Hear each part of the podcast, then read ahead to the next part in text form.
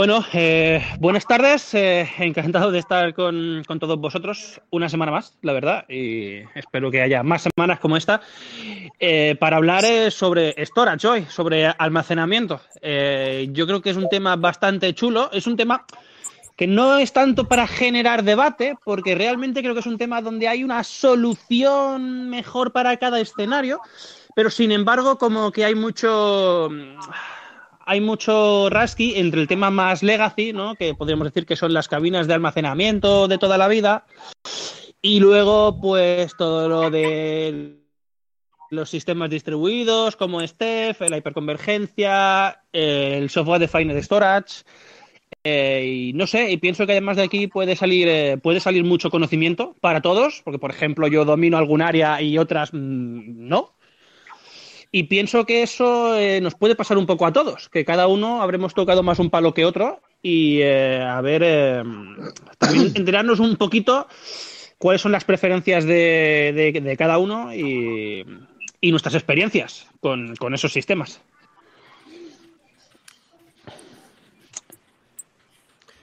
Pues eh, tú dirás, entonces, ¿por dónde quieres orientarlo? Bueno, eh, pues eh, yo comento un poquito mi, historia y mi experiencia.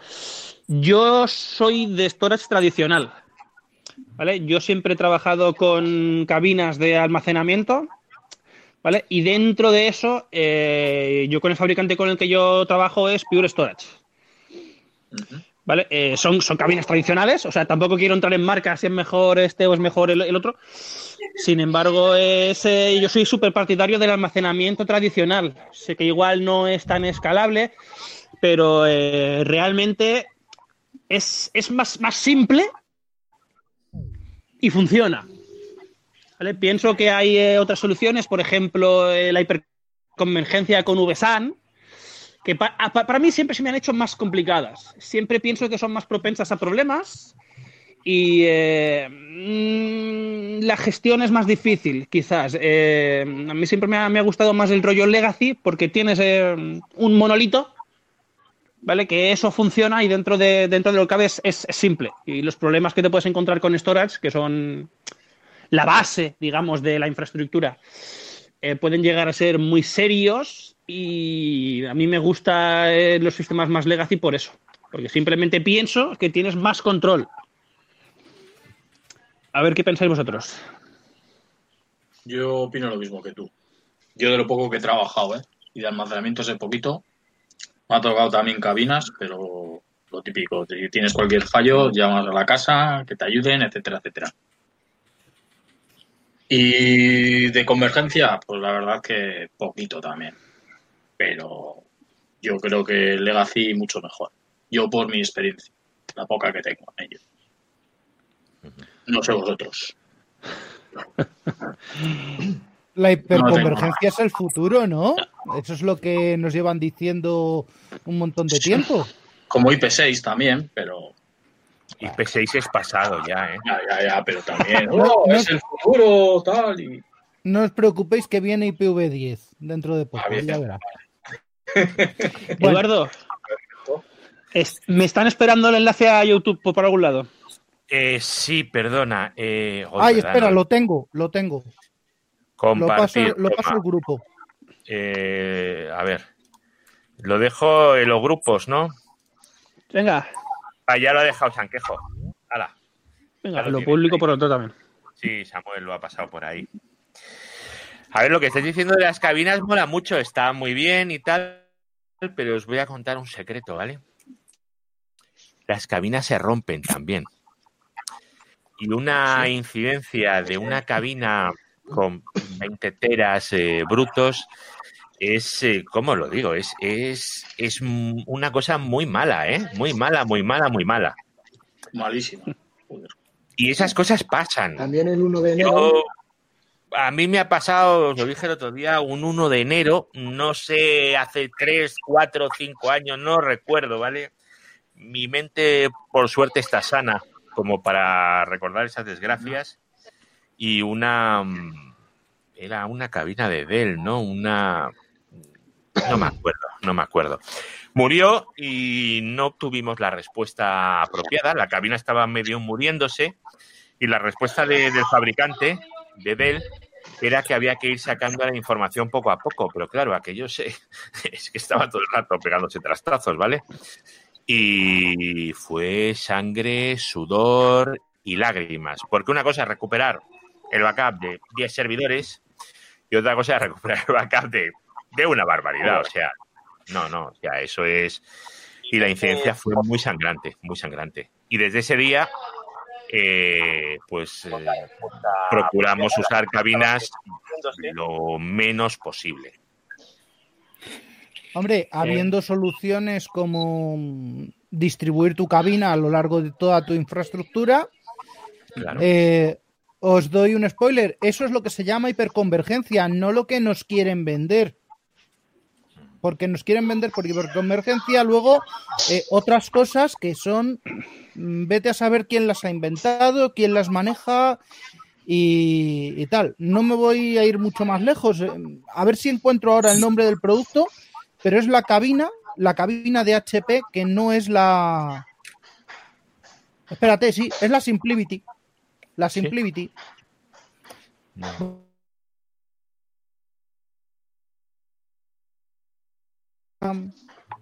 Una NAS con esteroides.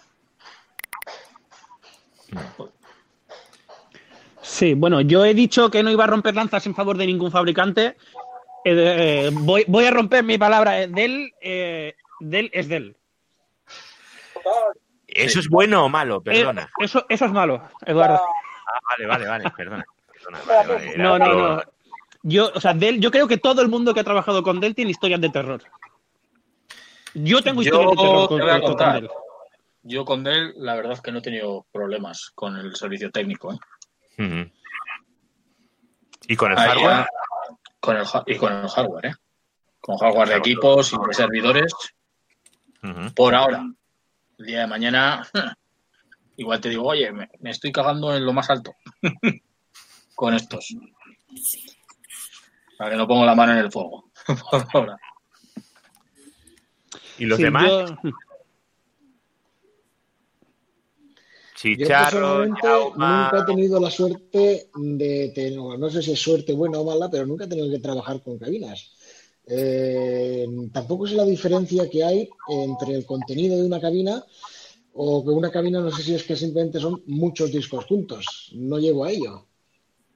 Eh, a ver, yo desde mi punto, desde lo que yo sé que es poco, ¿vale? La cabina tenemos eh, los, los cajones de discos, eh, pues muchos discos juntos, ¿vale? Luego tenemos las, eh, las, las controladoras, que podemos tener una, dos, varias. Y bueno, sí, básicamente es un servidor con muchos discos, pero con, con unas controladoras específicas para eso. En los servidores al final tienes el problema de las controladoras de RAID, por ejemplo, o de, de disco, que muchas veces no son, no son buenas. Ahí se supone que sí, pero es lo que dices tú. Al final, al final tienes un servidor con muchos discos. A ver, cogerlo entre, entre comillas. ¿vale? Pero, pero también se rompen. Y, lo Sí, bueno, sí. y hay cabinas que te ofrecen un rendimiento bestial. Y hay otras que me estoy oyendo ahí como con eco, como en una radio antigua. Te comento, me sale a mí un mensaje que pone Your mic- microphone appears to be noisy. No, no. A ver, a ver, a A ver, a mí, ver. ¿eh? A ti, vamos a ver. A ver, pues sí, podría ser tú. Sí, bájate un poquito el volumen del micro, si puedes. Sí, sí. No sé si, si es la idea que tienes de las cabinas, Manuel. O Sí, eh, sí, sí, yo creo que sí, que estaba más o menos acertado. ¿eh? Sí, no sé.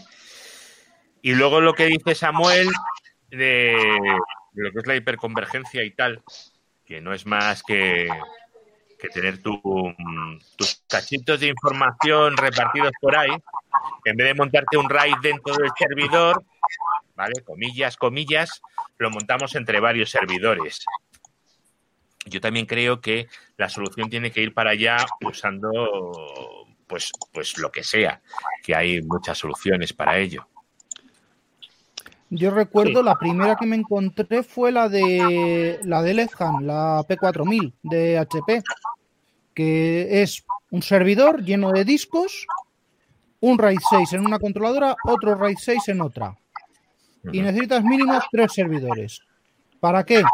Para que tú levantas un clúster de Iescasi, das en una única IP o en dos para tener multipath, eh, vas a levantar un volumen. Y ese volumen es un trozo del RAID 6.0 del servidor 1 más un, perdón, en espejo con un eh, trozo del RAID 6.1 del servidor 3.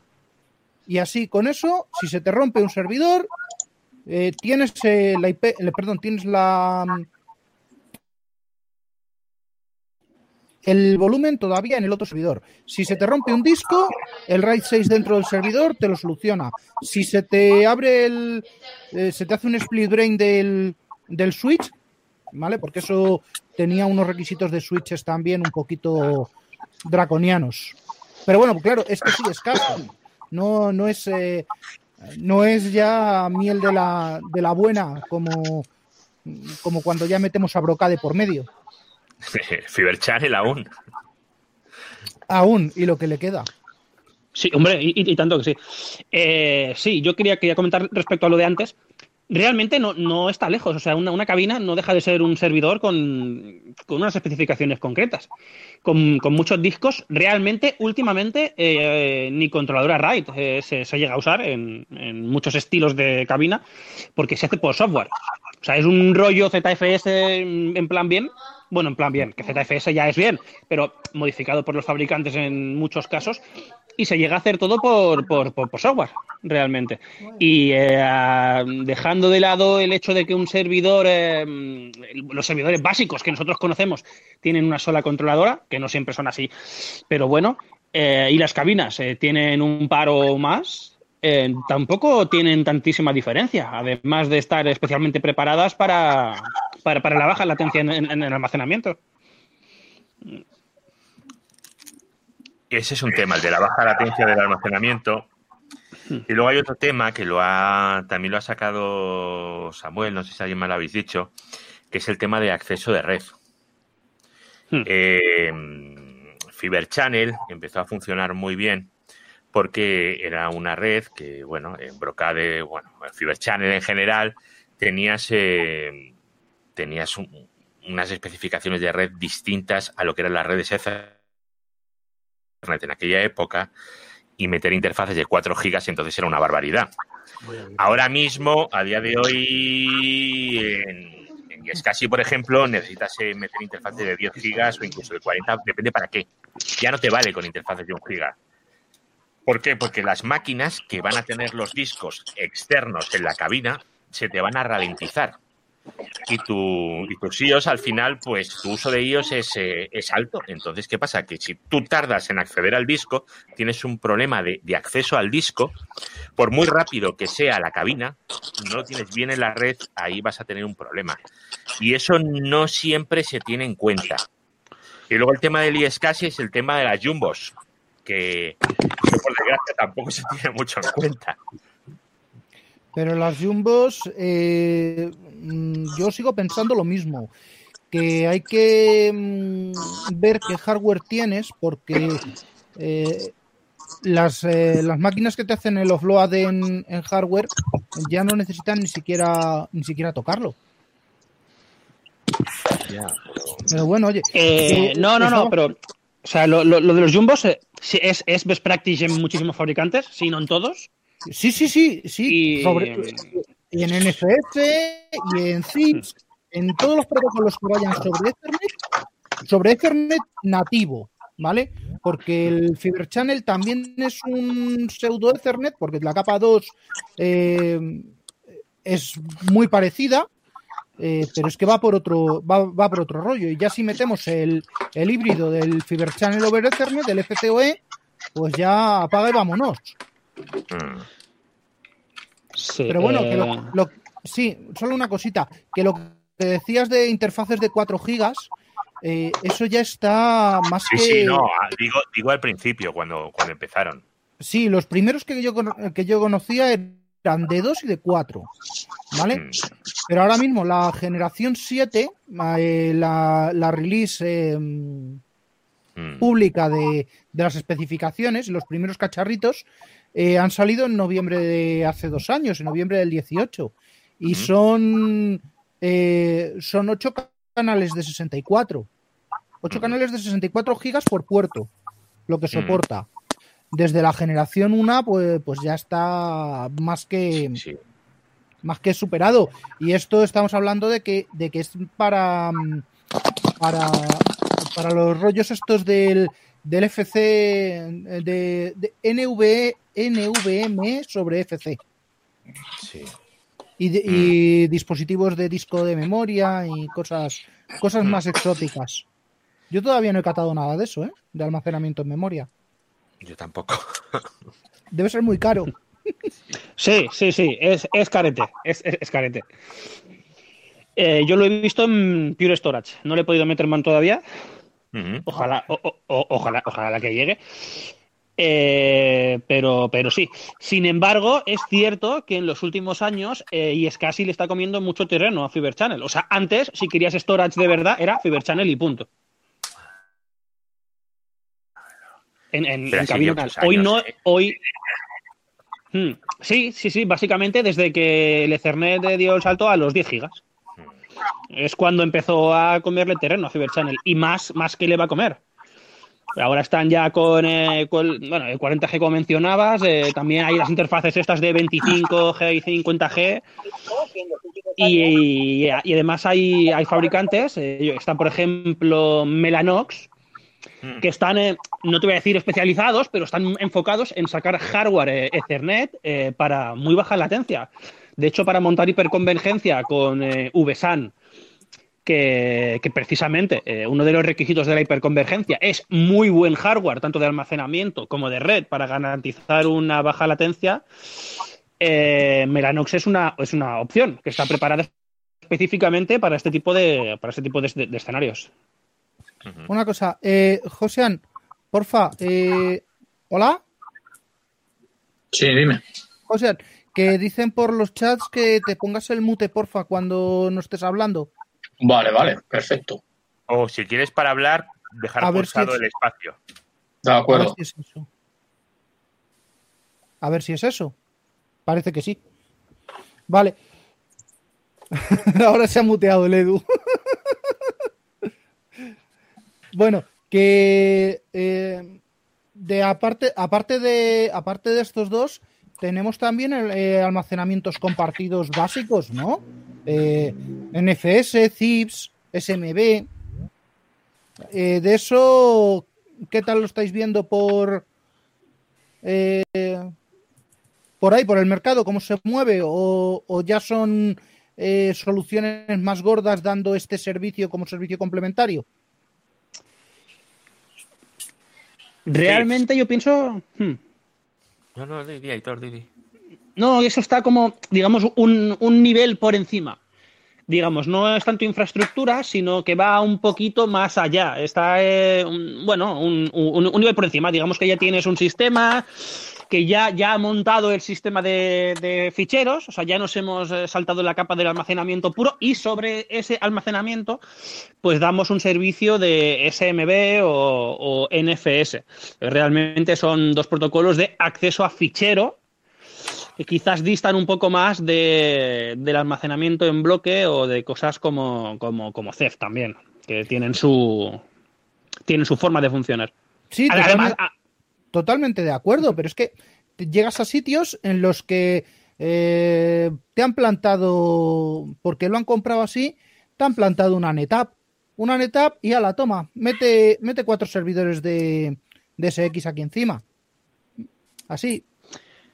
bueno, pero NetApp, NetApp a ver, es NetApp cierto- como, como NAS. No es mala opción un- una NetApp, una A FAS, ver. dices. a ver, Una, una FAS, no sé si era una FAS 4000 o algo. Una cosa, una cosa antigua. Ah, Sí, es, un es un juguete, por favor. No, hombre, pero depende para qué está bien. O sea, es, es- esa, esa fase, eso ya tenía de duplicación y de todo. Eh, va- sí, eh, aquí no la compraron. No. Aquí no lo compraron, compraron compla- compraron ocho teras y gracias. No, no, a ver, pero la- es, es cierto, o sea, no nos vamos a engañar, que las NetApp quizás son el top dando servicio de fichero. O sea, tú quieres dar hoy en día servicio de fichero a un sitio mm, enorme y Ne- NetApp es, es, la, es, la, es la primera opción. ¿Vale? Incluso, incluso para proyectos multitenant, o sea, para data center, em, para vender bajo servicio, NetApp también está muy bien. porque Tiene el rollo de las SVM para separar tenants en, en, en CIFS o, o en NFS. Pero sin embargo, no quita que también tengan servicios de ISCSI o de Fiber Channel para, para dar almacenamiento en bloque. Sí, pero ahí ya estás hablando del producto completo de NetApp, el, el OnTap completo, OnTap 9, me parece Hmm. que era lo que vi. Pero aquí está, eh, empezar por abajo eh, significa darle la patada al, al QNAP o al Synology y, mo- y montar algo decente. Por ejemplo. A ver, el QNAP o el Synology, eso, eso es un. A ver, no sé si Va- estamos hablando de lo mismo. Vale, darle la patada a la Iomega que tengo ahí arriba. No, da igual, una QNAP, una Synology, el Omega, ¿eh? eso para tenerlo en casa, en una pequeña oficina, es una solución muy buena. Pero para entornos, eh, aquí, hay, aquí había entornos eh, de temas eh, gubernamentales enormes. Ahí no puedes plantearte ese tipo de soluciones. Tienes que irte, pues eso, a, a lo que dice Aitor o mínimo temas de NetApp. Si quieres Mm. cabinas, si eres usuario de cabinas. Sí, sí, claro. sí. Y estuve en una migración de cabina de. eh, no me acuerdo de qué marca a. a, a tres par. A tres par con file persona. Sí, es que al revés es complicado. Irte de tres para otra cosa es más complicado. No, es igual de fácil. Mm, No, porque tres par funciona muy bien. Ah, O sí, funcionaba. totalmente. eh, totalmente de acuerdo. Y Primera, Primera promete, promete funcionar más. Cuando, eh, cuando la pruebe, os lo digo. Pero vamos, que eso fue. eh, vamos a clonar, vamos a copiar todo el. todos los tips del. de todo el. de todo el sitio. No voy a decir qué, ti- qué sitio es. Eh, vamos a, a copiar todo esto. Robocopy. Raka a Raka. Vale. Robocopy, eh, pero Robocopy barra X no copia los permisos. Y ahí fue donde, donde me tocó entrar pico y pala a copiar permisos con PowerShell. Pero bueno, esas son, son historias de, de- de migración, historias que pasan. Mm. Y en OnTap, pues no me he visto de verdad. eh, no, me quedo con la solución de. Me quedo con, me quedo con la solución de HP, pero por. seguramente porque es la que más he, la que más he tocado. Y es con la que más cómodo me siento. OnTap y NetApp serán Dios, Bueno, pero no.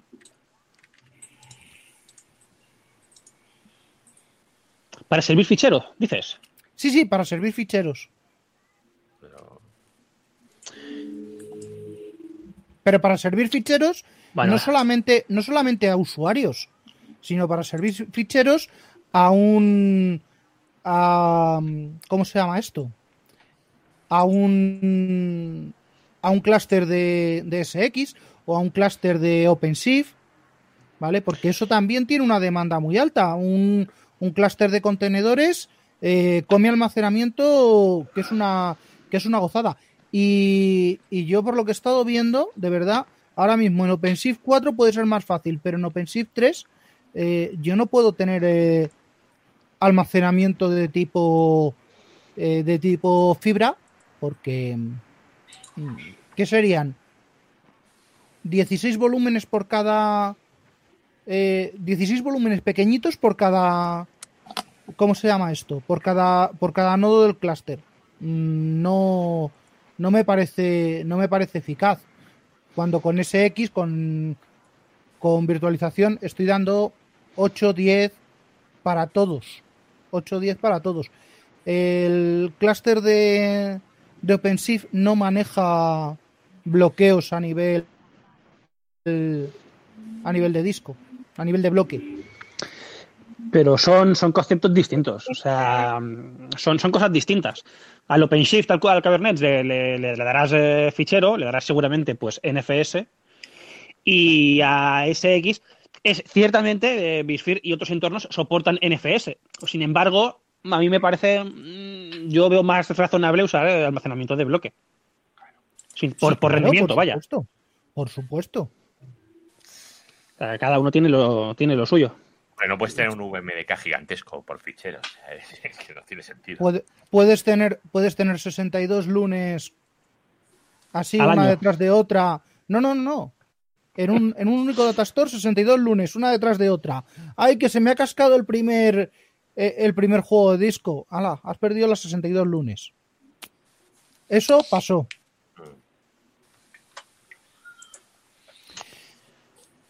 Y es que ahora mismo infraestructura tal cual se está moviendo el mercado, eh, sinceramente, veo más factible tener que darle infraestructura a un clúster de, de contenedores que a un clúster de, de virtualización, por ejemplo. Claro, yo aquí veo, me da la impresión, no sé si Aitor y Samuel corregirme, Aitor me da la impresión que se está refiriendo más a levantar hipervisores y tener ahí un almacenamiento por bloques para tener ahí corriendo sus, eh, bueno, su- en sus lunes, sus máquinas virtuales y tal. Y tú, Samuel, estás hablando más de presentar a los usuarios eh, información. No sé si estáis Y a los- hablando de cada uno. Y a los servidores también. Y a los servidores, sí, bueno, me da igual, pero estamos hablando de tú ficheros y él está hablando de, de bloques, entonces estamos hablando de cosas diferentes. Me da la impresión, no, no lo sé, ¿eh? no es mi campo. Sí, lo has simplificado bastante bien, sinceramente. Sí. Es eso, es básicamente eso. Pero no, o sea, puede irse más allá. O sea, yo he visto escenarios donde se sirve fichero a una infraestructura de, de Bisphere. O sea, gente sirviendo NFS para usar bajo SX. ¿Sabes? Eh, no seré yo quien lo monte, porque mi experiencia ha sido mejor con, con la otra alternativa. Pero, pero eh, sí que se hace. Sí, sí que se hace. Eh, no de OP Sí, sí, sí. Yo, pues. me- mira, me- me- mejor, mejor. Eh, si nos metemos ya más para arriba, en aplicación, en- por- para cuando hablábamos de OpenShift, yo ya es algo que no domino y no puedo hablar. O sea, si hablamos de fichero o de, o de bloque, ah, hablaremos todo lo que quieras. Pero si hablamos de cómo OpenShift consume, consume el, el almacenamiento, ahí a tanto ya no llego.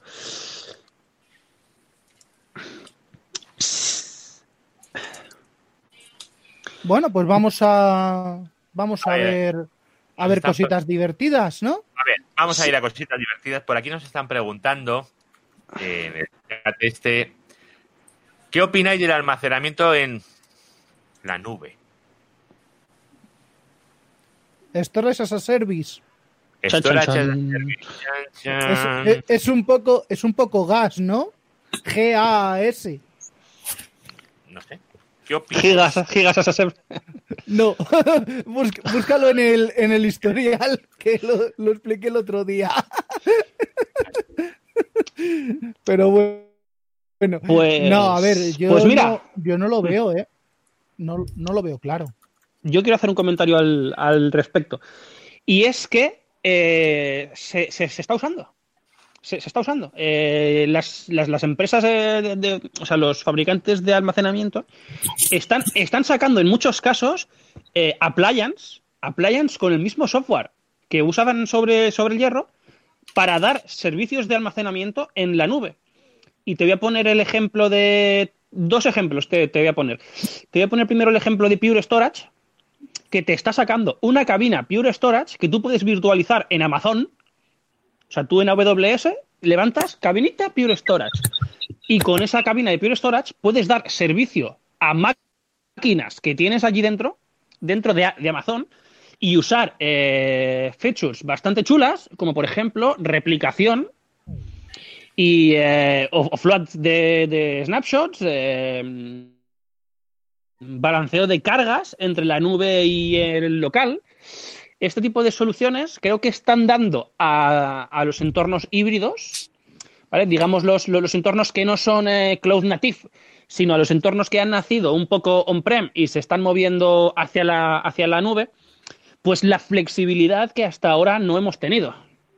Flexibilidad de, de poder mover cargas o de poder hacer un, un disaster recovery que hasta ahora se nos presentaba eh, mucho más complicado. Y este tipo de soluciones no las tiene eh, Pure Storage con quien yo trabajo, las tiene Pure Storage, tiene soluciones de Dell, que tienen las Unity virtuales y otras cabinas, tienes eh, HP, que también tiene este tipo de soluciones, eh, NetApp tienes el OnTap virtual. Eh, casi todos los fabricantes están tirando mucho por aquí. No es que estén tirando, pero digamos que todo el mundo tiene su solución en ese, en ese pequeño nicho. Vale, eso, eso sí. Eso sí. Había leído algo de, del portafolio de HP y tal, pero yo seguía sin, sin verlo. Y creí que, la, que lo del almacenamiento os referíais más a tengo mi cabina virtual, accedo por, por internet, por el canuto que sea, conecto con el proveedor con una VPN y conecto y es casi.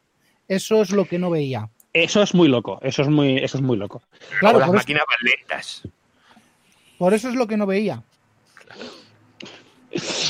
Eh, no, pero a ver, desde el punto de vista nuestro hay formas de enfocarlo. Yo supongo que el usuario que lo ha preguntado igual no se refería exactamente a esto, pero el almacenamiento en la nube tiene, bueno, tiene mu- muchos enfoques. También te podría decir que NetApp, por ejemplo, pues tiene el offloading hacia la nube, es un rollo eh, copia de seguridad directamente desde la cabina. Eh, yo me figuro que el, usuario que ha preguntado esto quizás se refería más a algo como S3 de Amazon. Sí, S3, S3 es para, para hacer la descarga de tus, de tus servicios virtuales en un disco virtual. Y con eso complementas a AWS. Pero, sinceramente, tampoco. Yo, yo no soy programador, no sabría darle, darle uso. Porque más allá de un Dropbox no lo, no lo veo. Bueno, yo creo que esto es para, para Para facilitar. usarlo. Bueno, a- además de para eso, eh, para, para dar servicio a masas. O sea, mm, cuelgas un PDF y ahí tienen acceso eh, 10.000 personas de forma instantánea eh, a una velocidad brutal. Y te digo 10.000 personas, pero siendo Amazon seguro que son muchas más personas que, que 10.000. Eh, pienso que ese, ese es el objetivo de, de, de- de S3. Vale, eso también lo haces con Akamai. Eso lo haces con cualquiera. Y Akamai no es un no es un servicio de almacenamiento, es simplemente un eh, CDN. ¿cómo- cómo se- una CDN, una, una, una entrega, una red de entrega. Sí, sí, sí, sí. Sí, no te voy a decir lo, no te voy a decir lo, lo contrario. Es así. Bas- Básicamente. Claro, pero una cosa es almacenamiento de cabinas, que es donde yo tengo información que yo uso en mi máquina y estoy trabajando con ella constantemente, la consulto, la subo a memoria, la bajo de memoria, accedo al disco, porque es acceso al disco. Y otra cosa es información que dejo por ahí. O sea, eh, esto de los almacenamientos en la nube a mí me suena, siempre lo digo, es como un disco USB. O sea, eh, no, es, eh, no es tu máquina realmente la que está accediendo ahí. Es tu información que, bueno, que la tienes ahí, que se va a ir copiando de forma asíncrona y, bueno, ya, ya trabajaremos con ella. Porque no puedes estar trabajando con esas, con esas latencias. O sea, es que... Es que no se puede. La diferencia de trabajar en disco local a trabajar con una cabina, la que os dé la gana, a cara y buenísima que sea, es grande en cuanto a acceso a disco. Pues ya imagínate cuando planteamos estas cosas, o sea. Mm, pues sinceramente, mm, un servidor, un servidor con dos discos SAS de 72 a 15K eh, no, pero no Van a discos ser SAS, más no, tío, lentos. por favor. eh. Pero eso está, eso está superado, hombre.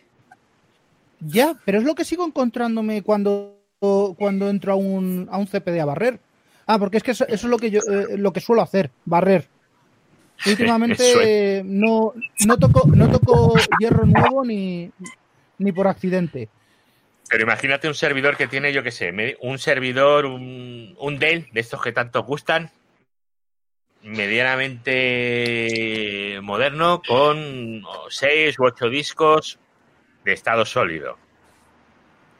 Ahí con tu RAID, ahí te levantas tu, esto que tanto gusta, un, un SXI, con sus discos locales. Eso va a ir de maravilla, aunque sea un SXI, va a ir súper bien.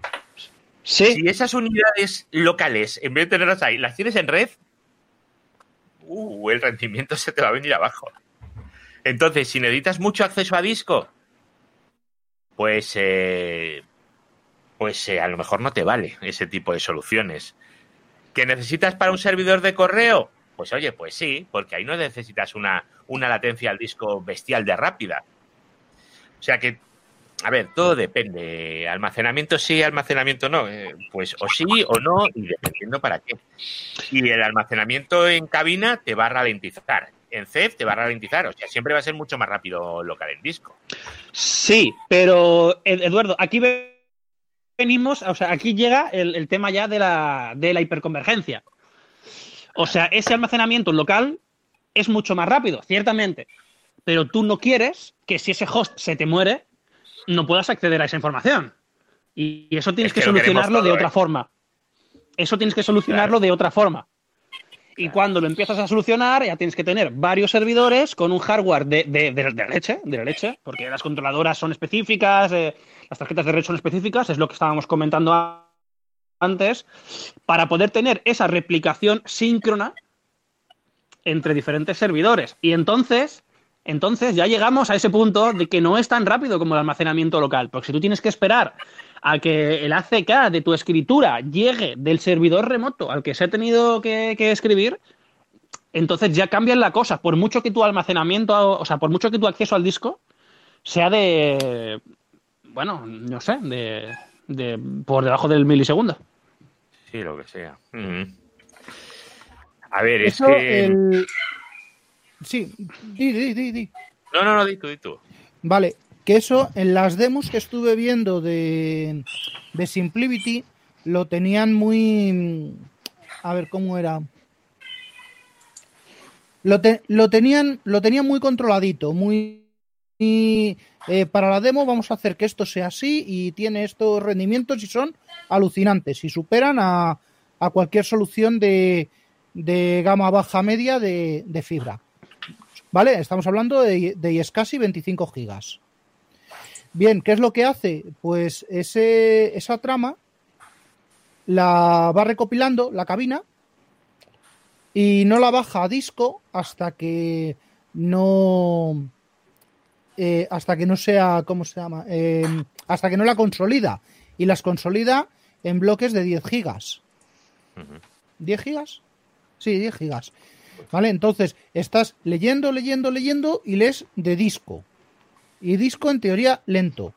Y estás escribiendo, estás escribiendo, estás escribiendo, estás escribiendo en caché. Y en caché estás escribiendo, pues a lo mejor eh, te está presentando por esa red de 25 gigas. No sé, ¿qué latencia puede tener esa red? ¿Nada? Más que el disco. local. ¿Más que, más que el disco? Vale. Eh, Luego, además, piensa una cosa. Tú Sí. estás hablando de una red de 25 gigas y me lo estás de planteando 25 como gigas que no te va a llegar. un único acceso. Un único acceso. Y a lo mejor los concurrentes No, no, no, 80. no. Eh, Sí, vale. Te estoy planteando un único acceso de la cabina al suite de distribución. Ahí tienes los 25 gigas. No vas a poner tarjetas Claro. de 25 gigas. Vas a hacer un team en un servidor con dos, otro team en un servidor con cuatro, otro team en otro servidor con otras cuatro. Así es como, como se hace. A lo mejor tienes un servidor de base de datos con, con tarjetas de 10. Sí, y el de están- comunicaciones dice las de 10 para mí. pero están accediendo todos a la vez. Claro, eh, efectivamente. Y por eso están las, por eso están las cachés. Por eso están las cachés estas que, que meten, que en teoría te admiten un 60-40 con 5 milisegundos. En teoría. No sé si aquí habéis hecho alguna comparativa mm, entre acceso acceso a disco, o sea, acceso a lo que es eh, almacenamiento local y acceso por red, ya sea mm, una cosa más tradicional como un DRBD o acceso a cabina o acceso por CEF, o no sé si habéis hecho comparativas alguna vez o no. pero el, o sea, se, se nota, al trabajar con, con eso se nota. Tú tienes una máquina virtual corriendo en un entorno, corriendo en otro, y se nota, ¿eh? Se nota. Al trabajar Yo, con los- las comparativas que pude hacer, mm, ya te he dicho, eh, estamos hablando de a lo mejor discos de 10K, 15K, eh, contra una EVA. Eh, te estoy hablando ya de que es de, de su época, también con discos, no, incluso discos peores, eh, Nearline o, o similares, guarrerías de esas. Pero muchos. Sí, sí, muchos. Efectivamente, ahí es donde está la potencia, en sumar Claro. muchos. Sumarios. Claro, y pasar de los discos de 15K de 2,5 del Blade al, a, la, a la fibra de la cabina. Y de verdad, eh, ahí sí que se nota, es mucho más rápida la cabina. Pero es claro, es a base de músculo. No, bueno, yo, yo sé, yo entiendo perfectamente a lo que se refiere Eduardo. O sea, tú hoy en día coges un SSD guarrero de Amazon, el típico Samsung, lo metes en cualquier sitio y eso va súper rápido. O sea, comparable, al menos a, a nivel latencias, a nivel throughput máximo, no, pero comparable a, a una cabina chula, a, a una cabina gorda. Sin embargo, es lo que comentaba antes. Eh, no te conformas con tener unos cuantos discos eh, conectados a tu servidor. Eso, vale, tu almacenamiento será mucho más rápido, pero a- tienes otros problemas que solucionar que la cabina te está solucionando. Que en Eh. tu caso, en tu caso, pues lo, lo- lo solucionas con, con, con, hostia, con, con CEF. A ver, os voy a leer una cosa que están poniendo aquí en. ¿Cómo se llama esto? En YouTube. Que, jolín, me, he despistado y, no, no lo he leído, ¿vale? Por aquí nos dicen, no estoy para nada de acuerdo. Lo siento, no he visto justo el momento, con lo cual no sé exactamente para qué, pero bueno. Cualquier cabina de gama media alta se mea en cualquier RAID local. Esto creo que no está de acuerdo conmigo. Luego, con Fiber Channel de 16 GB, esto da miedo verlo. En un RAID local da de sobra para un SX, lo dudo. A ver, mm, pero la SIOP se queda una 3 par hasta arriba de cachés y, y con SAN de 16 GB da miedo verlo. Ah, voy a ver. Y he visto copiar archivos eh, de vídeo de casi 100 gigas y copiarlos en menos de 5 segundos. Eh, sí, pero de cabina a cabina será, dentro de la propia cabina. Y luego el tema de las IOPS, yo estoy hablando de discos de estado sólido en todo momento. Un disco de estado sólido que tiene 10.000 IOPS. ¿Cuántas Más, tienes que no? más, más. Un, Samsung Guerrero tiene 80.000. O sea, un Samsung Guerrero de estos de 100 pavos o 200 pavos tiene 80.000 IOPS. Que nos permite concurrente. Eso es una barbaridad. Sí, sí, sí. el sea, acceso disco ahí es bestial. No me voy a quedar sin IOPS. Un disco de los que estaba diciendo antes Samuel, un SAS de esos de 15.000 vueltas, estaban. Es que estaban. eh, ¿Cuánto era? Es- 700 IOPS. O, Sí, sí, por debajo de mil líos. o sea, aquello era, era muy poquito. Y si ya nos íbamos a los, eh, a los normales, eh, es que aquello, aquello era una vergüenza. Es que aquello no. Y, y el salto cualitativo de pasar de 700 IOPS a 80.000 IOPS, pues claro, eh, el SX lo va a notar un, lo va a notar muchísimo y va a poder escribir muchísimo mejor. Porque el problema de los discos no es el almacenamiento en sí. El problema de los discos son las escrituras. Ese es el problema, esos son los cuellos de botella de los discos. Y las cabinas solucionaban esos problemas de discos. ¿Por qué? Pues porque en vez de tener dos discos, cientos, eh, vamos a poner mil IOPS, ¿vale? Dos discos, dos mil IOPS, que podía tener un servidor, estos al tener 40, dis 40 discos, realmente estábamos multiplicando por 40. Ese era, era el punto fuerte de las cabinas. A día de hoy también lo es. Pero es que, claro, es que si tengo 80.000 por cada disco en, en local, pues no voy a tener en ningún problema de, rendimiento en- de esa manera. Lo que pasa es que es lo que decía Aitor. A mí se me estropea el hipervisor y le digo al cliente, oye, mira, que es que he usado disco local porque es una pasada, va súper bien, pero ¿te acuerdas de tus máquinas virtuales? Pues recuérdalas, ¿eh? Porque no te las voy a volver a dar porque se han roto. O espérate a que saque otro servidor, a ver si puedo levantarlas. Voy a ver, como no tengo ninguno en el almacén, a ver si en menos de una semana mi amigo Michael Dell me presenta aquí algún servidor. Tampoco puedes hacer eso. Y para eso la hiper, Convergencia. Eh, ahí todo el público también. Eh. Yo, yo lo he dicho a Eduardo, ¿eh? Pero, pero es que no es tan simple. No, no, no es tan simple. Cuando tienes la hiperconvergencia, Sí. también tienes que escribir en, en los otros discos. O sea, en la red también te la encuentras. Sí, sí. Y No, más, no te la encuentras es- más. no. Porque tener una Claro, cabina, claro. tienes tropecientos servidores que se hablan entre sí. Correcto, correcto, correcto. Eh, también es cierto que la escalabilidad que da eso, al menos aparentemente, es, es mayor. Es mayor. También, eh, ¿qué? Per- Uy. Uy, Perdonad una cosita. Explica esta cara, que- Eduardo. Sí. Una cosita que me he equivocado antes, no es Simplivity, ¿vale? Es Nimble, lo que, de lo que, del producto que estaba hablando. Ah, de- pero ni, de Nimble HP. son cabinas. Son cabinas y de gama media. Nimble son, cabi- son cabinas, efectivamente. Que Mira. estaba hablando de cabina de eh, Iescasi. Y le había ¿Esto qué es eso, confundido, me había, Esto que es lo que era había la, confundido la con PAS el otro. 3111 y todas aquellas. Lo equivalente a eso.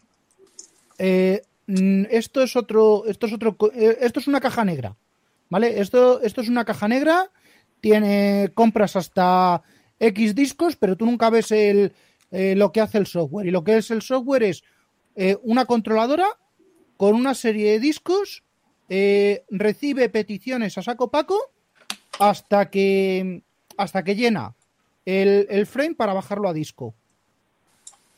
Y es en teoría, es en teoría su punto fuerte.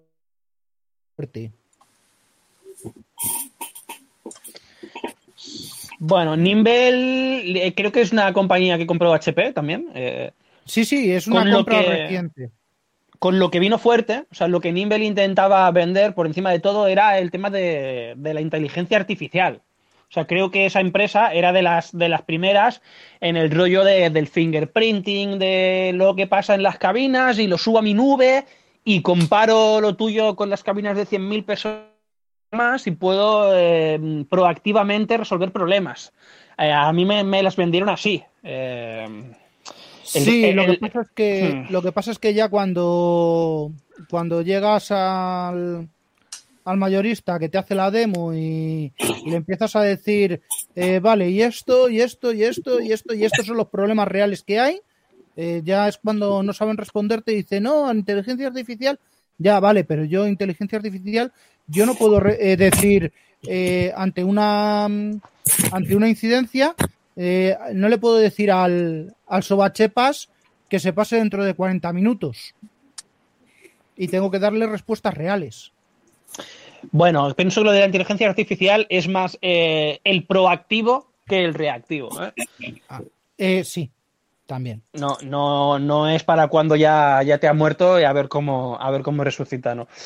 Eh, y de hecho, es algo que no solo HP está extendiendo más allá, de hecho, creo que Trespar eh, estaba por eh, incluir, o ya ha incluido, no sé cómo va, este tema de, de inteligencia artificial. Estoy a ver si me sale el, el nombre del servicio, que no, no me acuerdo. El, Tier 0 de, de Primera. También lo tiene. sino que además, sí, sí, sí, sí, se está extendiendo a muchísimas compañías. O sea, la Pure Storage esta que hablaba yo también lo, también lo tiene. Y es algo como, hoy- bueno, como en todos los sectores, hoy en día, pues si tienes algo donde pone que tiene inteligencia artificial, pues mejor. Ya. Y esto, pues, em, con lo que decía, de lo que decía antes Eduardo, el, lo de los discos. Eh, tenemos un cliente que se compró una, una 3 par 20800 cargada hasta, la- hasta arriba, no sé si, si medio, si me- medio peta, sí, medio peta, 500 teras, solo para hacer backups, para poder cuadrar los backups en ventana. Para hacer backups, una 3 par. Una 3 par SSD full, full SSD. Joder, ¿verdad? ¿Cuánto dinero? ¿Cuánto dinero hay por ahí? Sí, sí, es, es, es, un, es un fabricante de cosas. Cosas. Es un fabricante de cosas. Vale. De cosas que Eh, disparan. Vale. Infosight se llamaba la tecnología de Nimble para Ah, inteligencia sí. artificial. Eh, ah, esa es la consola. El Infosight, sí. Ah, no, no lo conocía yo esto. Bueno, eh, Muy, Pues muy, esa- muy comercial, no sé hasta dónde llegará en la realidad. Esa es la consola. Mm, Yo no conozco. Conozco un formador que dice haber montado dos de estas en, en Costa Rica. eh, y yo pensando por debajo, digo, pues como no sea el propio call center de incidencias de HP, mm, no sé a quién se las habrá, se las habrá montado. Y, y todo lo que estoy viendo es o, o tres par puro o, o primera. Bueno, Que a ver, primera es Nimble, una, una tres par con el frontal en verde. Nimble y 3Par no compiten en precio, ¿eh? O sea, No, no, no, no. No, Nimble, Nimble es el entry point. Eso. Bueno, está, está un poquito por encima del entry point. El entry point serían las, las, las, las MSA. Oye, a ver si terminan de matar ese, ese cacharro. Eh, ya sé que a, a, a- Vendrell le encantan. Bueno, le encanta la, la equivalente de Fujitsu, pero yo es que, yo es que la tengo, la tengo muy atravesada la, la MSA. Sí, eh, la- el Nimble en Dell sería equivalente a la MC Unity, quizás, en, en precio, por lo menos. Sin embargo, Ya, Nimble, no la conozco. Eh, MC Unity, bueno, pues mm, me- mejor si no la conoces, tampoco te pierdes nada. Eh, yo creo que Nimble lo que estaba, lo que estaba trayendo, eh, que no lo tienen muchas cabinas de ese precio, de hecho, en mi caso, cuando empecé con Pure Storage fue por este motivo, es la replicación síncrona sobre red Ethernet, que en el terreno de los precios de las Nimble, no muchas lo hacen. Y es, es, un, es algo súper chulo, es algo es un must, quizás. Bueno, para mí lo es. ¿Qué tienes? Dos cabinitas que se van sincronizando ya solitas y tal. tienes replicación síncrona y no sé si Nimble lo hace, pero también tienes activo-activo. O sea, tienes pads activas en todas las cabinas. No estoy seguro de que Nimble lo haga. Pure Storage sí lo hace.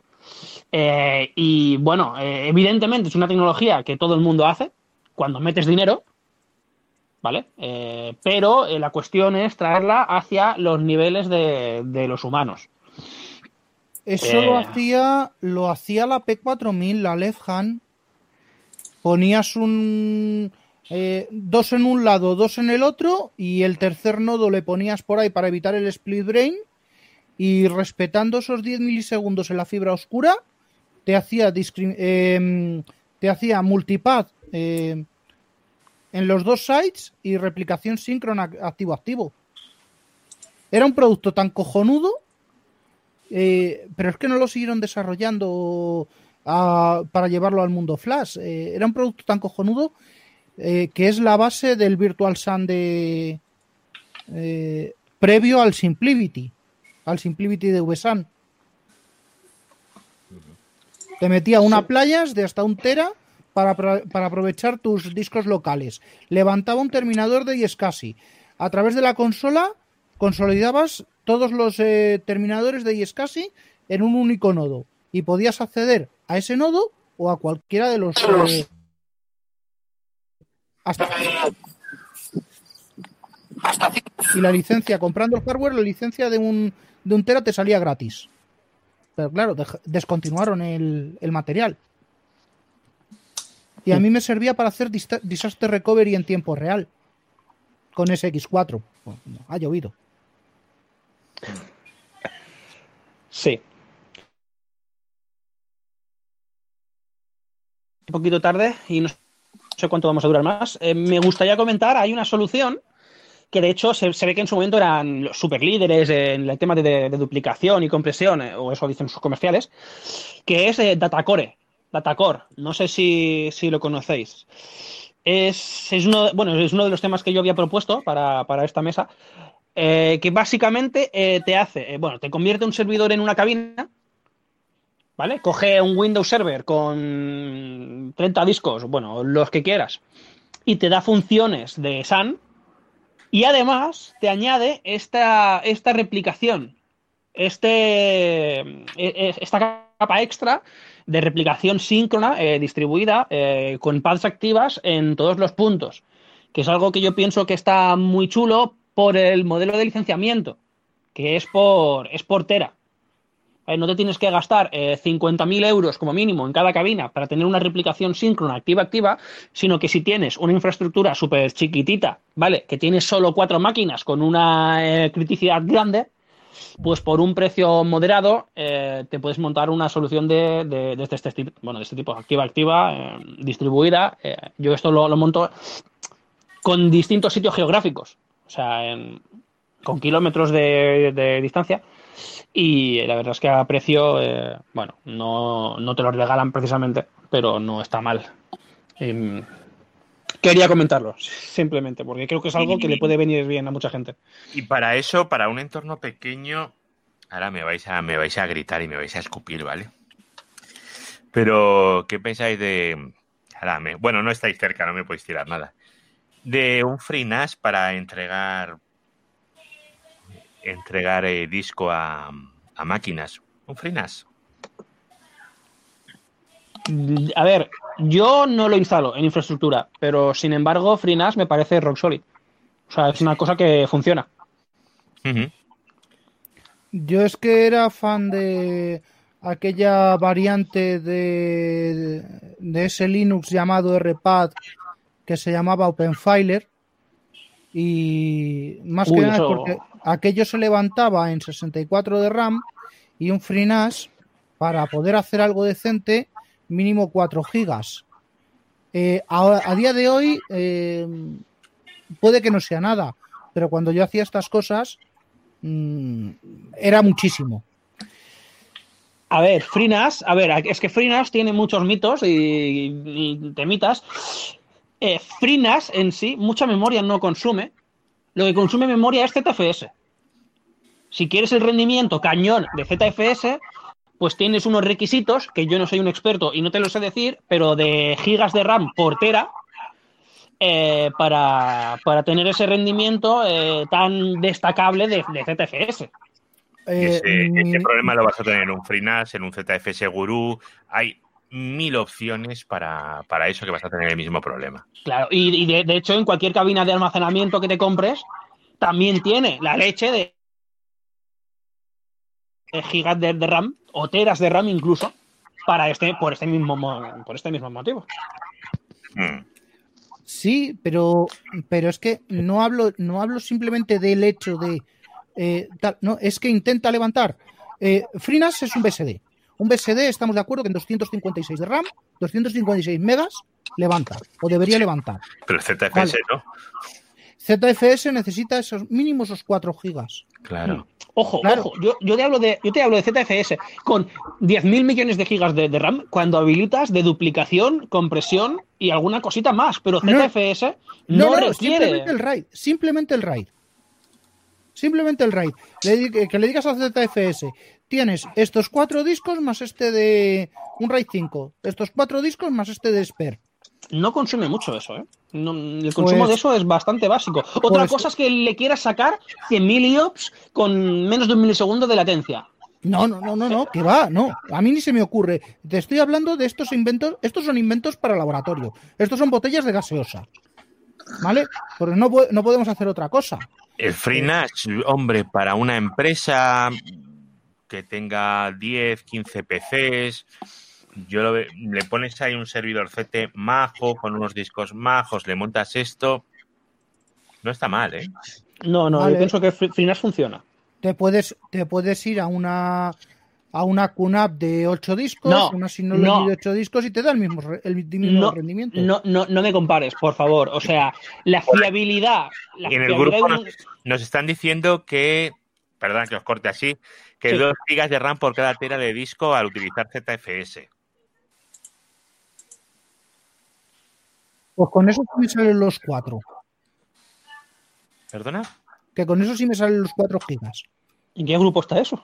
En el del Jitsi, es que tenemos 200.000 chats y es muy difícil gestionarlos todos. Alguien, Eh, aquí en el Jitsi, una persona que hay conectada aquí, no, que escribe. Ah, vale, en, el chat de Jitsi, vaya. Sí, vale, vale, sí, vale, sí, vale, vale. sí, sí, sí, sí, sí, sí. Anda, está Yoyo por ahí. Hola, Yoyo. Sí, está, está por ahí. Sí, eh, pero, pero es incomparable un FreeNAS con, con, con un QNAP o un Synology, es que no, no tiene nada que ver. Eh, en, en rendimiento, o sea, yo entiendo lo que quiere decir Sam Quejo. Tú le metes eh, 8 GB de RAM y 6 SSDs y el QNAP te dará un rendimiento muy similar al que te dará eh, un FreeNAS con 8 GB de RAM y 6 SSDs. Sin embargo, eh, tú con, a una Synology no le metas eh, 192 GB de RAM y 32 discos, porque, mm, bueno, va a seguir siendo una Synology. Sin embargo, un, un FreeNAS con un ZFS bien configurado, ojo, es que lo importante de- del FreeNAS no es solo FreeNAS, que de por sí ya es sólido, sino que por detrás tienes ZFS, que es, es algo que está, eh, yo qué sé, comprobadísimo. que es algo muy duro, efectivamente. Pero estamos hablando de que de una de una empresa con probablemente todos los aplicativos en la nube, con probablemente el eh, ¿qué vas a tener en local? No, no, no, no, no, no, tú hablas de una empresa así, pero yo no. Yo Vale. creo que un, free, un FreeNAS puede dar un servicio a una infraestructura mm, ciertamente mm, grande, entre, entre comillas. Sí. O sea, de varios servidores con varios teras eh, y eso puede funcionar perfectamente. Y además con las ventajas que tiene ZFS por debajo, que si los snapshots, que si la replicación hacia afuera, eh, que si además en FreeNAS tienes la integración con las APIs de storage de, de VMware. O sea, puedes usar todo lo, lo, lo, lo de Buy, eh, tipo clonar en cosa de segundos, máquinas súper grandes. eh, no sé, tienes, tienes chicha, tienes chicha. En FreeNAS, aunque no sea una super solución comercial de 100.000 euros. Totalmente Mira, de acuerdo, pero es la, no es se la- está- eh, es la historia que había planteado eh, Eduardo de para una empresa pequeñita, ¿vale? Para una empresa pequeñita, eh, mm, yo sigo diciendo que esto, vale, está muy bien, porque escala muy bien, pero es que mm, a lo mejor no necesitas escalar. Mira, nos está comentando Irleider en el chat de YouTube, otro chat distinto al de antes, dice, yo tengo un FreeNAS eh, de siempre, es un Intel, un i7 3770 con 8 GB de RAM y 4 teras de, disco. Mm, No sé si son dos discos de 2 de, de dos teras o son dos discos de 4 o cómo lo tiene distribuido. Me imagino que no es un único disco. Y dice que está muy contento y que le funciona muy bien. Luego el FreeNAS además tiene la, la gracia que si se te rompe, bueno, si se te rompe, reinstalas y no has perdido la información. Tampoco. O sea, que eso, eso lo puede decir muy pocas cosas. ¿eh? Es que incluso, incluso más te voy a decir, Synology y QNAP tienen el rollito ca- caja negra que FreeNAS no tiene. Claro. Bueno, pero FreeNAS, como es un BSD, es como si fuera una caja negra para el 99% de la gente que entra y no sabe qué hacer ahí. Es que no puedo hacer nada. No puedo Ya, hacer ya, ya, nada. pero quiero decir, tú tienes en tu empresa un profesional de FreeNAS y yo me atrevería a usar un FreeNAS en producción. Yo tengo algún FreeNAS en producción para alguna cosa.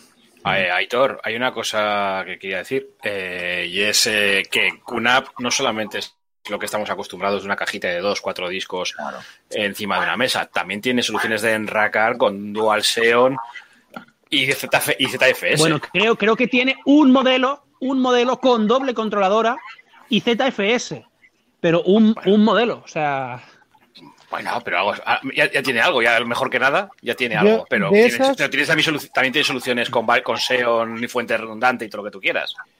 Mira, visto- una, si os dais una vuelta por algún CPD y vais mirando los armarios, eso que hacemos algunos, que es cotilleas, ¿no? yo no puedo evitarlo, ¿vale? Y tengo que mirar, ¿no? Y igual que los microtics que nadie usa y que los tiene todo Dios, pues con las QNAPs estas que acaba de decir eh, Josean, pasa exactamente lo mismo. Hay toneladas, ¿vale? Hay toneladas. Y de las pequeñitas también.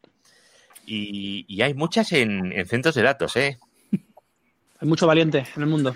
No, no, hay muchas, hay muchas NASes de cuna por ahí para guardar datos no importantes en RAID 5 y puerta, cuatro discos, tres, incluso con tres discos los llega a ver simplemente para guardar datos que no son importantes. Claro. Y, y listo. Pues tiene más resistencia, aunque parezca mentira, tiene más resistencia una, un RAID de, de tres discos que uno de cuatro o de cinco. Va a aguantarte, va a aguantarte mejor la, la rotura. Esta charla se va a derivar a la doble escritura del RAID 6. No, 60, no. 60. No, no. Vamos a derivar a la doble escritura del Raid 6, es que el rendimiento es una mierda, bla, bla, bla, No, bla. si, bla. eres, si eres tan valiente para poner un QNAP, eh, mete RAID 0. Está claro. Raid 0 tengo Es- yo ahora mismo allá arriba en la Lenovo, ¿eh? En la, en la, en la Omega.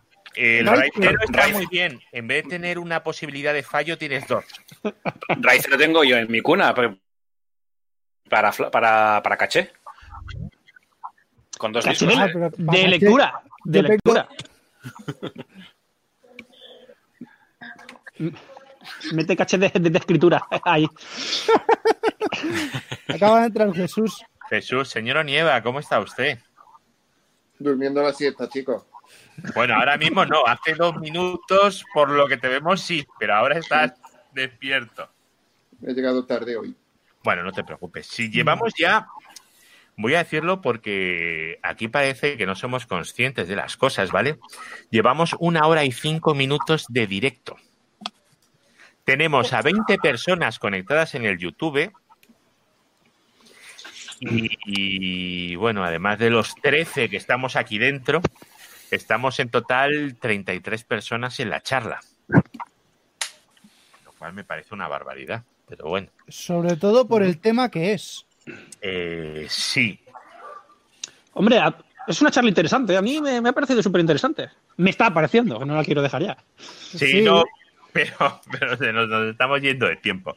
Yo, de todas formas, eh, me ha parecido interesante. Y es más, te voy a decir una cosa, Aitor.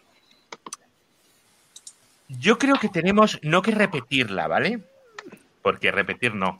Pero tú sabes el. Jo, ¿Cómo se llama esto? Tú esto lo sabes, Samuel.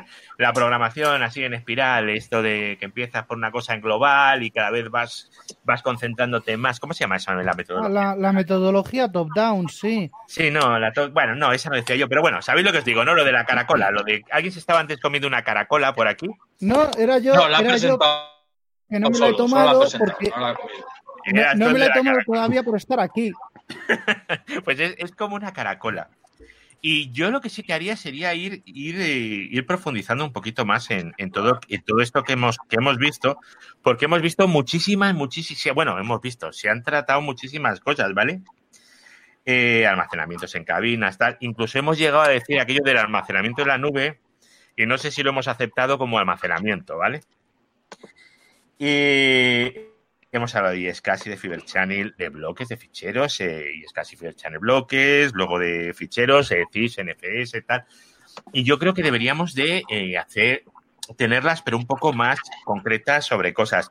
Y a, a mí todo esto que estáis diciendo, a mí me está interesando muchísimo eh, la parte de, de FreeNAS, porque es una cosa que puede tener cualquiera. Una tres par no.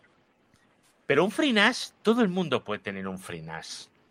O Exacto. sea, por ejemplo, Jesús que acaba de entrar ahora, Jesús puede ponerle a cada cliente suyo un FreeNAS sin ningún tipo de problema. Sin embargo, una tres par de 250.000 euros, pues no. No, vamos, ni Jesús ni nadie. Bueno, a lo mejor Jesús sí, pero yo no. ¿Sois pobres? Eh, de 250.000 Bueno, sí, sí. bueno. Se A acabó ver. la tranquilidad. Eh, sí, hay que asumirlo, hay que asumir las limitaciones. Pues mira, eh, eh, te repito lo de la última charla. Si estuviese aquí Santi, Santi es un fanático de FreeNAS también. Jolín, este Santi tiene que estar en todas y no está en ninguna. Tenemos que hacer algo. Yo no le conozco. Espérate, Santi, Santi, ¿qué es Santi? Eh, El Santi- de Diferente. El de Diferente, hostia. Y también es fan de Windows. Lo tiene todo. Sí, sí, sí, sí, sí. Sí. Bueno, Sí. bueno, a ver, no podía ser perfecto. Oye, y hablando, de, y hablando de Windows, eh, os cuento un sistema eh, que antes se vendía mucho y tenía gran aceptación por, por las empresas, ¿vale? Que era un, un bundle completo, ¿vale? Dos servidores de SX con dos máquinas virtuales Windows y una cabina eh, tres par en Direct Attach. Hasta ahí bien. A ver, en directa touch, eh, eso mola, eso mola mucho. De eso no hemos hablado todavía, ¿eh? Aquí se viene Storage Cluster de Microsoft. Eh, claro, es que, pero el Direct Touch eh, mola muchísimo, ¿eh? Tienes todos los problemas de latencia y tal, eso dejas de tenerlo, ¿eh? Claro, ¿Cómo, pero cómo, cómo? Los dejas de tener. Es conectar con puerto serie básicamente tu eh, los discos, conectarte a la cabina así. ¿Estás seguro? Yo pienso que se refiere a crear una luna en la cabina, pasarla al, al hipervisor y que el hipervisor, en lugar de formatearla y montarla, Vale, le pase el, estamos el hablando del. Direct Touch del hipervisor. Vale, perfecto. No, nada. estoy hablando de Direct Attach de SX, de decir, el SX va a ver todas estas LUNs de esta controladora Vale. y el otro SX va a ver todas estas LUNs de, la otra controladora, no se van a cruzar y las fibras no tienen un switch por medio. Vale, sí. No, no, yo estaba hablando de otra cosa. Ah, conectividad directa, vale. Sí, Eh, Sí, Direct Attach es como, como viene documentado. Sí, vale, sí, bueno, sí. pues esto, esta solución se vendía antes de que existiera el file persona eh, para dar eh, solución de NAS empresarial compatible con directorio activo. Y el precio Bueno. eran unos 20k al mes. en alquiler. El FreeNAS sigue siendo una opción muy interesante, como te estaba comentando. que por 20K tienes un par de máquinas que te mueres de buenas y lo montas ahí. Ya, el, pero el FreeNAS lo puedes integrar en directorio activo de Sí, forma nativa. Sí. sí, sí, sí, sí, sí, sí, sí, sí. ¿Sí? Y, y- si no, te creas el directorio activo en el propio FreeNAS también. Eh, no, no, no me vale. El directorio activo es el del No, no, cliente. lo y puedes es integrar perfectamente. Sí, sí, sí, se, se integra, se, se integra, sí. Eso es intocable. la última vez Sí. que uno. bueno, me está viniendo a la cabeza uno que se fue eh, antes de un puente que cogió y borró la, la OU de usuarios de un directorio. Y, y bueno, Mira, el capítulo 10 del la manual. del directo activo. de- Mira, el capítulo 10 del manual de FreeNAS empieza con 10.1, Active Directory. O sea, si ya empieza Sí. así, es que Algo- debe de haber dentro. De, de- de hecho, es que hablábamos el otro día sobre las soluciones open source, si, están a la altura o no de, de las soluciones de pago en ciertos puntos, que llegamos a conclusiones muy, muy chulas a ese respecto. Yo creo que FreeNAS es una de esas soluciones que está a la altura de las, de las cabinas de almacenamiento comerciales. O sea, lo único que necesitas por debajo es el hardware adecuado. efectivamente. Y FreeNAS, hay un hardware muy chulo que es de EX Systems. Ah, amigo, que son los dueños de FreeNAS ahora mismo, eso efectivamente. es, eso es Bocata di Cardinale. Yo no he probado, yo no he probado sus cabinas con doble controladora, pero les tengo ganas. Pues eh, yo tampoco, ¿vale? Yo esto lo he usado siempre o entero en Supermicro. No voy a mentirte. Pero eso tiene una pinta, una pintaza. Lo que no sé es quién distribuye eso en España. Pues mira, seguro que Santi lo sabe. Jolín, Santi. Eh, es- eh, eh, está muy bien, o sea, está muy bien eh, que haya una empresa así detrás, Sí. porque aunque la- mm, el tema open source mm, sea más o menos como siempre, tienes a esa empresa que te da el valor añadido, si lo quieres, y si no, no, eh, de, que, de ciertas soluciones. Por ejemplo, ahora eh, han sacado, bueno, hace no sé cuánto hace, ya sin meses, un, un- año, el panelito este eh, para controlar todos lo- los FreeNAS de forma centralizada. Mm. ¿vale? Ahí, Eso- hay, ahí hay mucho dinero que se puede sacar y que esta gente seguramente acabe sacando. Correcto, correcto, porque han visto un nicho de mercado bastante chulo, que no, no había nadie allí. Y además tienen sistemas de escritorio y un montón de cosas. Luego tienes que usar de sistema de escritorio un FreeBSD en fin, bueno, con, con una KDE 3 o 4. Oye, hablando de KDE, el otro día me dieron una respuesta en un. eh, Sí, esto es un off topic, pero es que es una respuesta que me dieron en los blogs de. eh, perdón, en los foros. Eh, cuando yo pregunté, oye, ¿por qué no puedo hacer drag and drop en KDE 5 desde eh, Nautilus? ¿Nautilus se llama? No, ese es el de Genome. Bueno. el- sí, el Desde, desde Dolphin, de Dolphin, Dolphin. ¿De Dolphin a a- dónde? a, VLC. A VLC. Pues a ver, te lo digo ahora mismo. Vale. Eh, No, no, te, digo, te no, digo la respuesta que me dieron. A No, ver, no puedes hacerlo. sí se puede porque- hacer. Lo acabo de hacer. Vale, no puedes hacerlo porque no es una. eh, ¿Cómo se llama? Eh, Joder, es que además, además lo, lo, tengo, lo, lo tengo en el otro ordenador. Eh, no puedes hacerlo porque es una eh, feature de otros sistemas operativos y, otros, y otras filosofías de escritorio que no vamos a implementar en esta. Vale, mira, eh, bueno. te voy a abrir una VLC. Mira, ¿lo estás viendo? Sí, Vale. Cojo esto y hago aquí así. ¡Hala! Le doy al play y sale algo. Pues ya está. sí, vale, Demostrado. vale. Lo mío, eh, mi esquema es un poquito más complicado porque era para ver cosas de, de la NAS y no se puede, si no lo tienes montado como root no te deja, pero bueno. Ah, pero estamos hablando del sistema de particionado, entonces. Pero tampoco te deja Genome ni nada más, ¿no? Entonces. Sí, con Genome sí. Ah, con Y Genome con, sí. y con Windows también. Sin montar, simplemente accediendo por barra barra, Eh, con cualquiera de los dos. Pero con KDE no. Con KDE hay que montarlo. A ver, eh, es que claro, lo que tengo es un disco en red yo aquí con Thieves. Es peco, ¿vale? Lo siento muchísimo, pero bueno, es lo que tengo por aquí. Bueno, chavales, ¿qué os parece si nos despedimos de toda esta gente tan majísima que ha estado con nosotros todo este tiempo y nos volvemos a juntar otro día de- y hablamos de estas cosas? Y a mí del FreeBSD se me ha quedado ahí la cosita aquí dentro. Me gustaría Eh, ¿Tenemos a alguien con la mano levantada? Eh, tenemos a, sí, a Connecting con la mano levantada, pero ha escrito un comentario hace un rato, un rato es eh, 20 minutos, que lo hemos comentado también por aquí. Ah, vale, que no sea. Vale, vale. Y GVFS, No, pero- eso, el GVFS, exactamente, es lo que han dicho en el chat de, de YouTube, para el tema de, de arrastrar, que VLF que hace uso de GVF, GVFS. Podría ser, la verdad es que no lo sé, no, no lo sé, soy un usuario. Buah, vale. Ya está. Es por eso por lo que no deja Sí, cuando no tienes montado. Ya. sí, puede ser verdad. Gracias. No, no, es, es, me Es- cuadra. pues tiene toda la razón del mundo de Abru, así que un punto. Sí.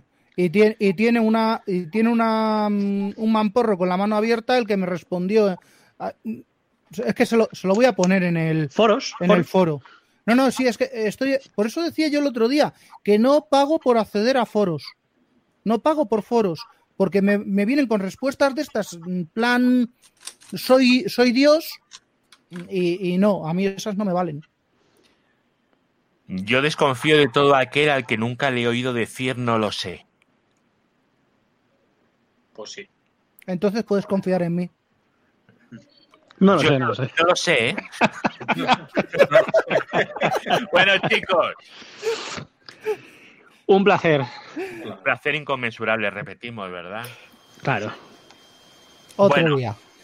Pues muchísimas gracias a todos. Eh, lo voy a subir al sitio de siempre y os paso el audio y todas esas cosas, ¿vale? Y el audio no lo puedo pasar ni subir directamente porque YouTube se tira para procesarlo como creo que son seis o siete horas. A lo mejor hoy tarda menos, no lo sé.